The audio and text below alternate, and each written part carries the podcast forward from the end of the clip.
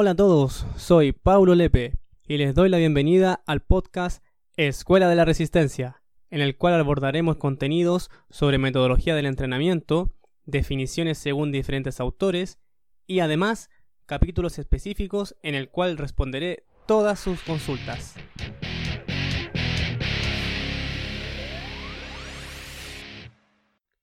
Hola a todos, ¿cómo están? Bienvenido a un nuevo capítulo. Hoy ya dejamos de lado lo que era la planificación deportiva y vamos a hablar, bueno, el capítulo de hoy, como lo pudieron ver, se trata de las fibras musculares. Antes de continuar, eh, dejar en claro de que yo soy entrenador, por ende me dedico al entrenamiento deportivo y específicamente en el área de triatlón. Cuando hablo de, de algo que tenga que ver con fisiología, lo hago a grandes rasgos y de una manera muy macro, muy global, o una pincelada, como se podría decir. ¿Ya? Si desean saber de algún tema en específico, recuerden que me pueden escribir a través de mis redes sociales para en un capítulo posterior hablar sobre ese tema en específico. ¿Ya? Bien, entonces, eh, sigamos con el tema de hoy. Nosotros tenemos varios tipos de fibras musculares. Ya tenemos las fibras de tipo 1, las fibras de tipo 2 y en las fibras de tipo 2 tenemos varias clasificaciones. Pero primero nos vamos a centrar y vamos a explicar las fibras de tipo 1. También conocidas como fibras lentas, o la pueden encontrar como fibras rojas, fibras oxidativas o fibras ST. Estas fibras predominan en los deportes de resistencia, ya porque cada deportista en su composición muscular el mayor porcentaje de fibras que recluta es lentas. Y de aquí ya em, podemos analizar que cada deportista que se dedica a competir en media distancia o larga distancia, en general en deportes de endurance, ustedes pueden ver, se pueden dar cuenta de que son relativamente flacos. Ya. Su estructura, su composición muscular, son músculos flacos y largos. ¿Qué es lo que explica esto? Que la predominancia, como lo dije anteriormente, es de fibra tipo 1. Y esta fibra tipo 1 no puede, no puede em, realizar ejercicios de alta intensidad. ¿ya? Por eso, cuando uno hace un calentamiento o hace un entrenamiento en zona aeróbica o la vuelta a la calma, se utilizan estas fibras. Y ahí posteriormente se, se utiliza el sistema oxidativo. Pero eso lo vamos a ver en un capítulo posterior a este. Bien. Las fibras de tipo 2, que también se conocen como fibras rápidas, blancas, glucolíticas oxidativas o mixtas también la pueden encontrar. Estas fibras de tipo 2 tienen tres clasificaciones. Ya, o la podemos dividir en tres. Tenemos las fibras de tipo 2A, que serían las fibras mixtas, ¿ya?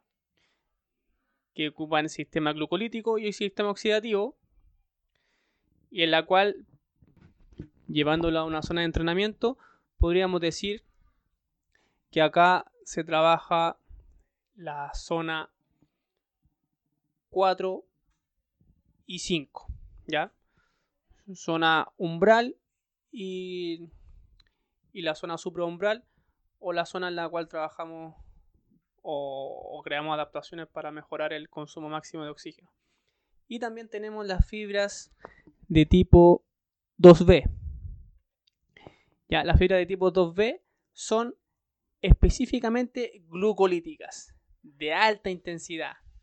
Ya, acá se ocupa el sistema glucolítico, que también lo vamos a ver en el capítulo posterior. Y en los libros también les va a aparecer las fibras de tipo 2X. Ya, pero esas fibras es la que le hace referencia a los animales. Los fisiólogos como trabajan con ratitas del laboratorio, por eso se hace la mención en el libro, en los libros que ustedes pueden ver. Ya, sea de, de López Chicharro, de Wilmore y Costil. Entonces, llevándolo al ejemplo de los deportes, los deportes de larga distancia, tenemos deportistas que predomina la fibra de tipo 1. o sea, tenemos un deportista más flaco.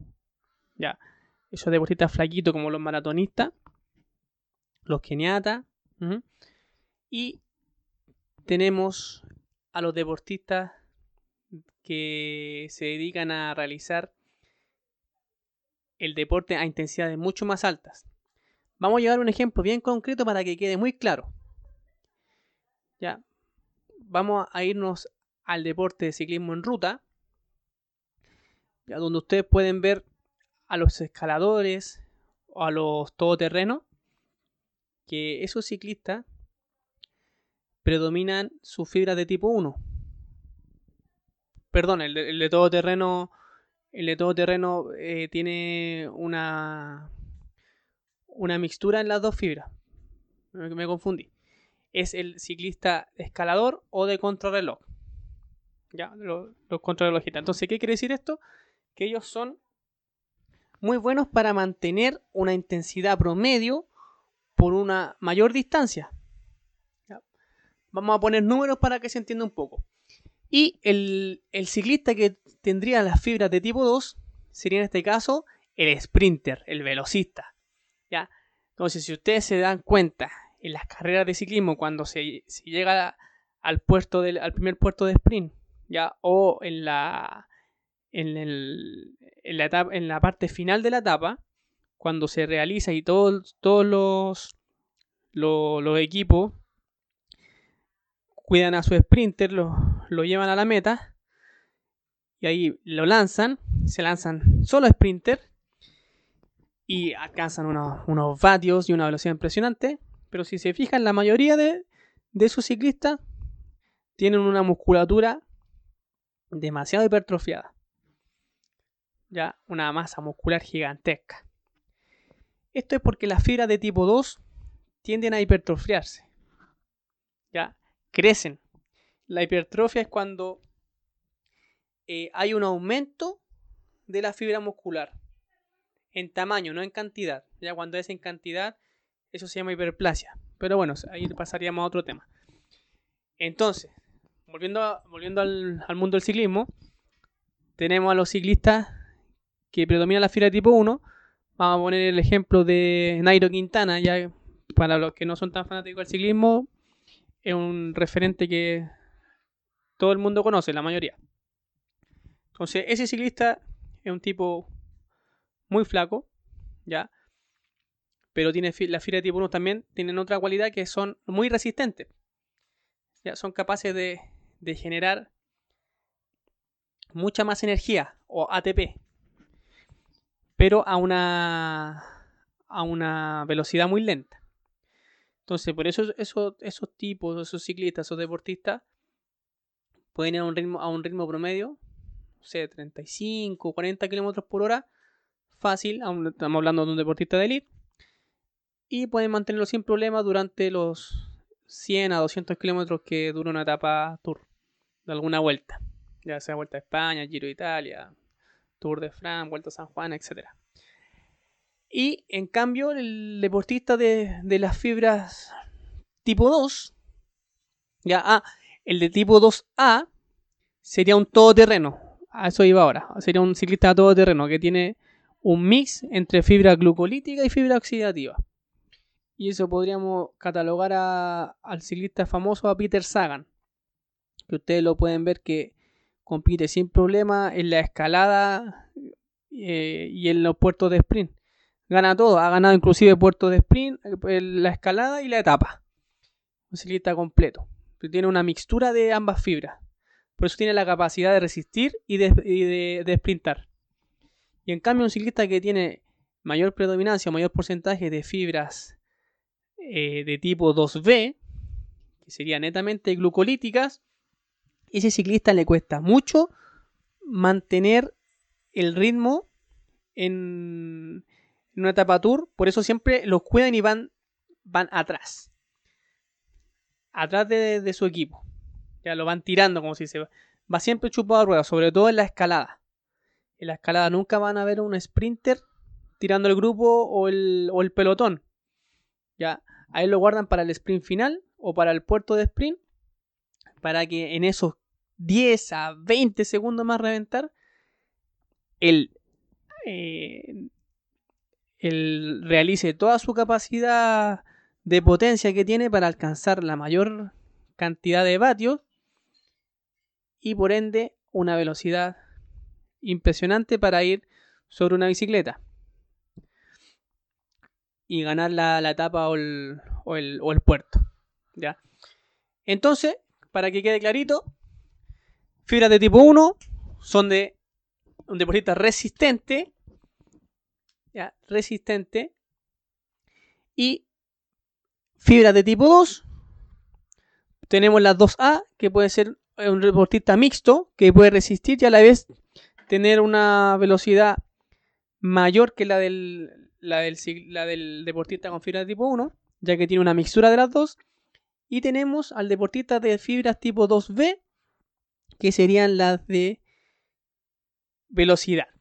Ya, entonces, dependiendo el ADN, ya, después del desarrollo de, de los jóvenes, se salen a relucir esta, esta manifestación en su musculatura, esta predominancia de las fibras, y de acuerdo a eso, se podría decir o se podría indicar al deportista a qué distancia o a qué deporte o a qué disciplina dedicarse.